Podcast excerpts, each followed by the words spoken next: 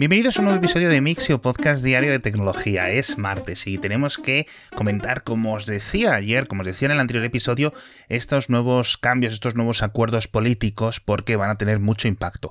El primero está dentro de la Unión Europea, pero es un cambio, es una normativa, una proposición de normativa, mejor dicho, que va a afectar a todo el mundo. Así que aunque vivas en Argentina, aunque vivas en México, aunque vivas en Filipinas, aunque vivas en Mongolia, esto te va a afectar porque es de mucho calado, es de mucha profundidad. Se llama la Ley de Mercados Digitales y básicamente lo que se ha ratificado o lo que el punto en el que está ahora mismo es que el Consejo Europeo y la Comisión Europea han llegado a un acuerdo de más o menos qué es lo que queremos que haga la ley.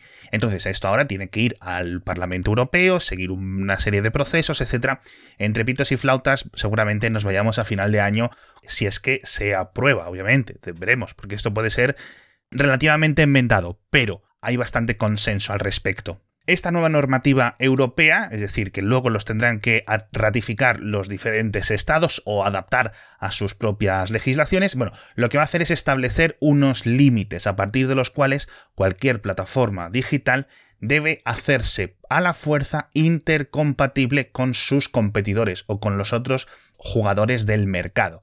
Es decir, una vez que una plataforma digital supere los 45 millones de usuarios activos a nivel mundial, no solo en Europa, sino a nivel mundial, y es dueña de esa plataforma una empresa suficientemente grande, me parece que el límite son unos 75 mil millones de dólares, o de euros, mejor dicho, es decir, una cifra muy baja comparada con lo que son hoy las grandes empresas tecnológicas, pues a partir de ahí entraría en vigor para ese tipo de empresas, para ese tipo de plataformas digitales, esta norma. Lo que hace, ya digo, es abrir, hacerlo por ley intercompatible.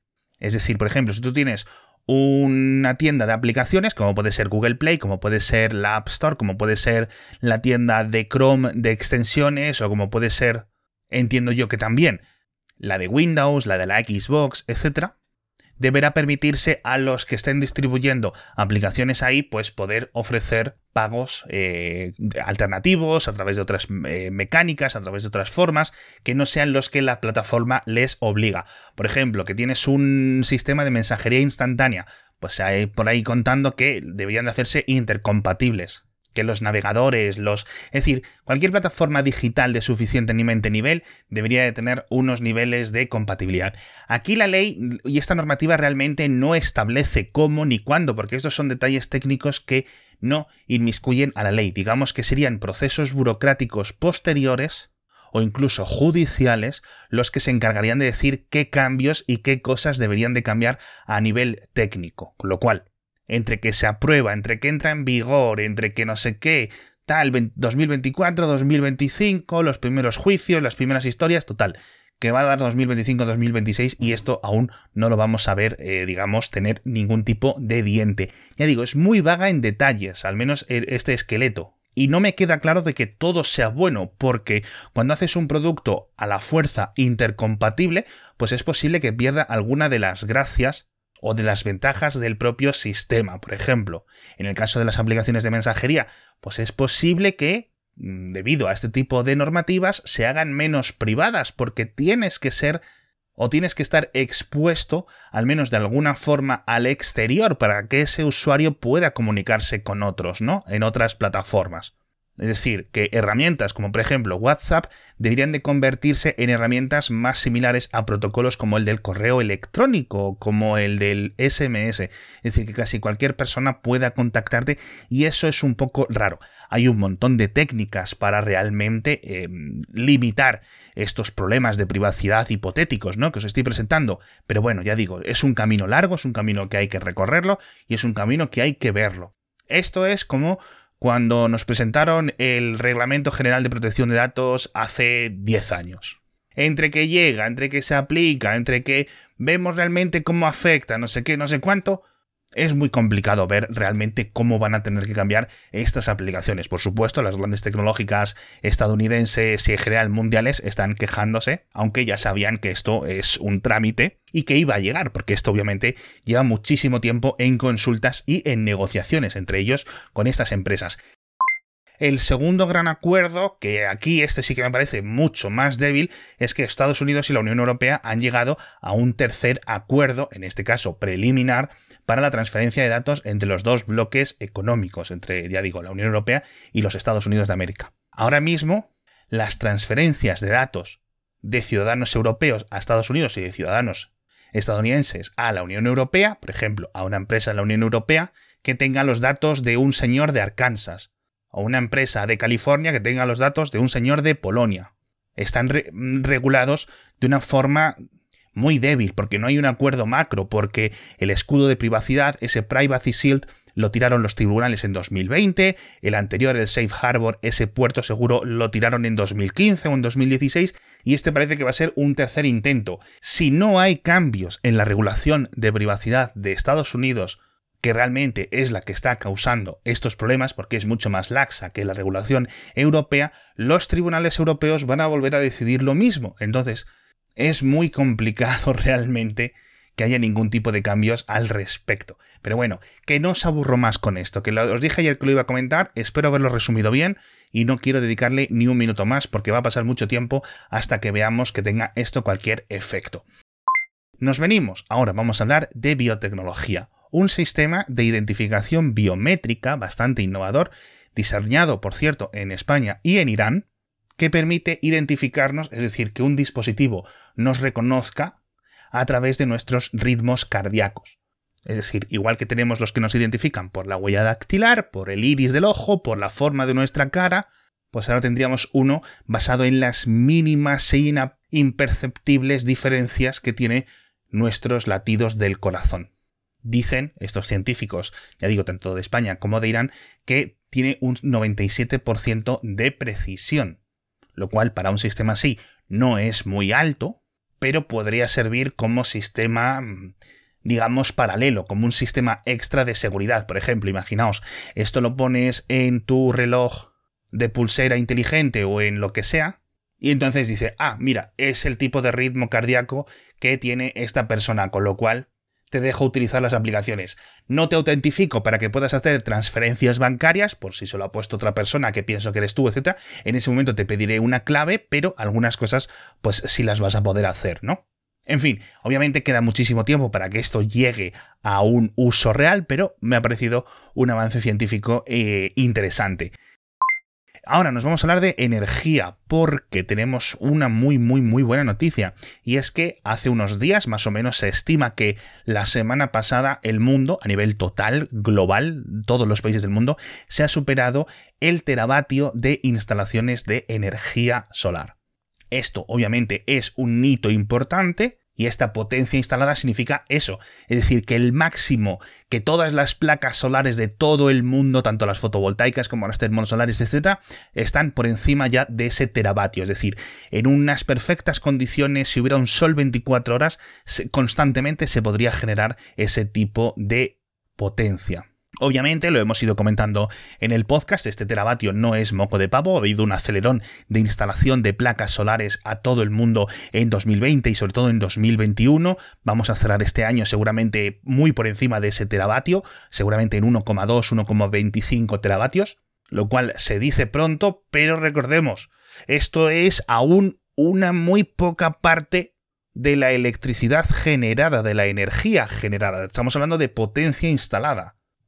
En cuanto a la energía, más o menos se estima que el año pasado, en 2021, ya sí se superó el petavatio hora, es decir, que todas las placas solares en total lo que generaron, lo que produjeron, lo que enviaron a las redes, a las casas, etcétera, fue ese petavatio hora de energía, de julios, de electrones, de como lo queráis verlo, ¿no?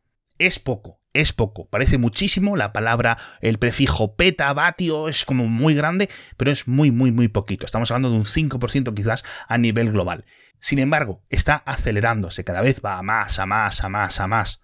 Y era uno de esos límites, uno de esos hitos que hace apenas cinco años decíamos, madre mía, ¿cuándo llegaremos? ¿Cuándo llegaremos a estos niveles? Bueno, pues ya estamos aquí. Falta mucho por recorrer, pero oye, son dos metas muy importantes.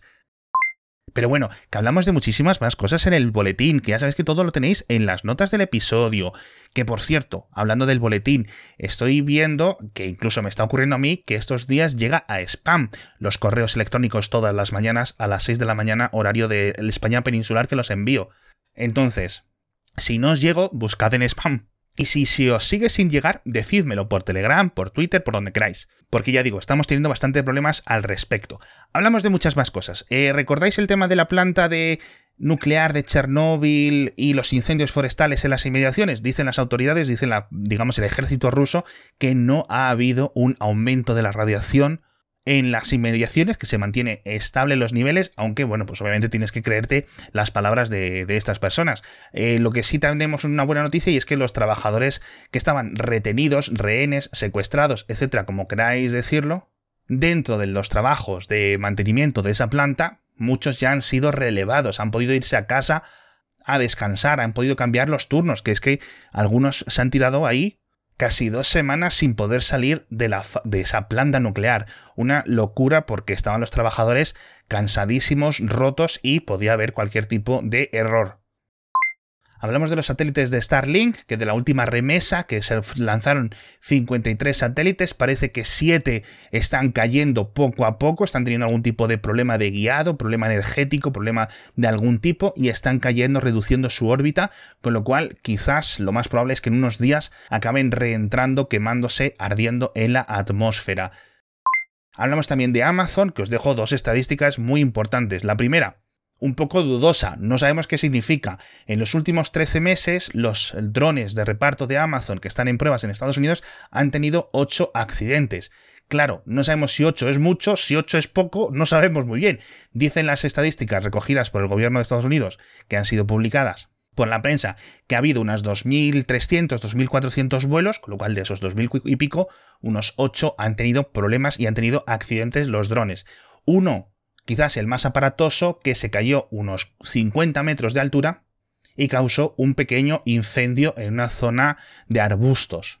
De nuevo, no tenemos más datos, a mí me parece esto quizás anecdótico, pero ahí está, pues quizás un poco muy por detrás de las pruebas que comentábamos de Google, de reparto que estaba haciendo en Australia con esos eh, miles y miles de repartos, o sea, muy retrasado en Amazon. La verdad es que este tipo de cosas ya hemos leído rumores y noticias incluso de despidos, de gente que digamos que ese equipo de reparto por drones de Amazon no está cuajando bien, no está avanzando, así que parece que hay problemas. La segunda noticia de Amazon es también otra estadística que viene desde Estados Unidos. Los empleados de los almacenes de Amazon tienen hasta cuatro veces más problemas musculares que los trabajadores de otro tipo de almacenes de reparto. Es decir, no que todos los trabajadores, en cuando entras los trabajadores de oficinas, los camioneros, los trabajadores de cocina, los lo que sea, no, no, comparando trabajadores de almacén con trabajadores de almacén de otras empresas. Entonces dices, ¿por qué? ¿Cómo es posible que sea cuatro veces más, más probable que tengas problemas, como dice este informe, de lesiones musculoesqueléticas si trabajas en un centro de distribución de Amazon que si trabajas en el centro de distribución de otra empresa. Eh, se especula, se hipotetiza que es por las presiones de velocidad, de ritmo, etcétera, que están eh, mantenidos los, los empleados en Amazon. No es un estudio global, es un estudio solo del estado de Washington en Estados Unidos, con lo cual solo afecta a algunos centros de distribución de Amazon, pero oye, yo creo que puede ser un poco representativo. La cifra esta, al final, en lo que se traduce es que el 10% de los empleados de almacén de Amazon, al menos en esos que tengan en ese estado, está sufriendo lesiones musculoesqueléticas, que me parece una cifra muy alta. Ya digo, teniendo en cuenta que en otros almacenes del mismo estilo están en 2 o en 3%. En fin, que me despido, que tenéis muchas más noticias en las notas del episodio, que de verdad que eh, siempre os dejo algunas cositas. Hablamos de SSDs con refrigeración activa, que los vamos a ir viendo cada vez más, porque cada vez son más potentes, de localizadores GPS de larga distancia y muy baratos y de muy bajo consumo, cosas muy chulas, de redes neuronales, de aprendizaje profundo, de muchísimas cosas. Todo, todo, todo lo tenéis tanto en las notas del episodio y si no, entráis en la web de Mixio y ahí lo podéis ver. Muchísimas gracias, majas y majos todos, por estar conmigo un día más y nos vemos mañana con más noticias de tecnología.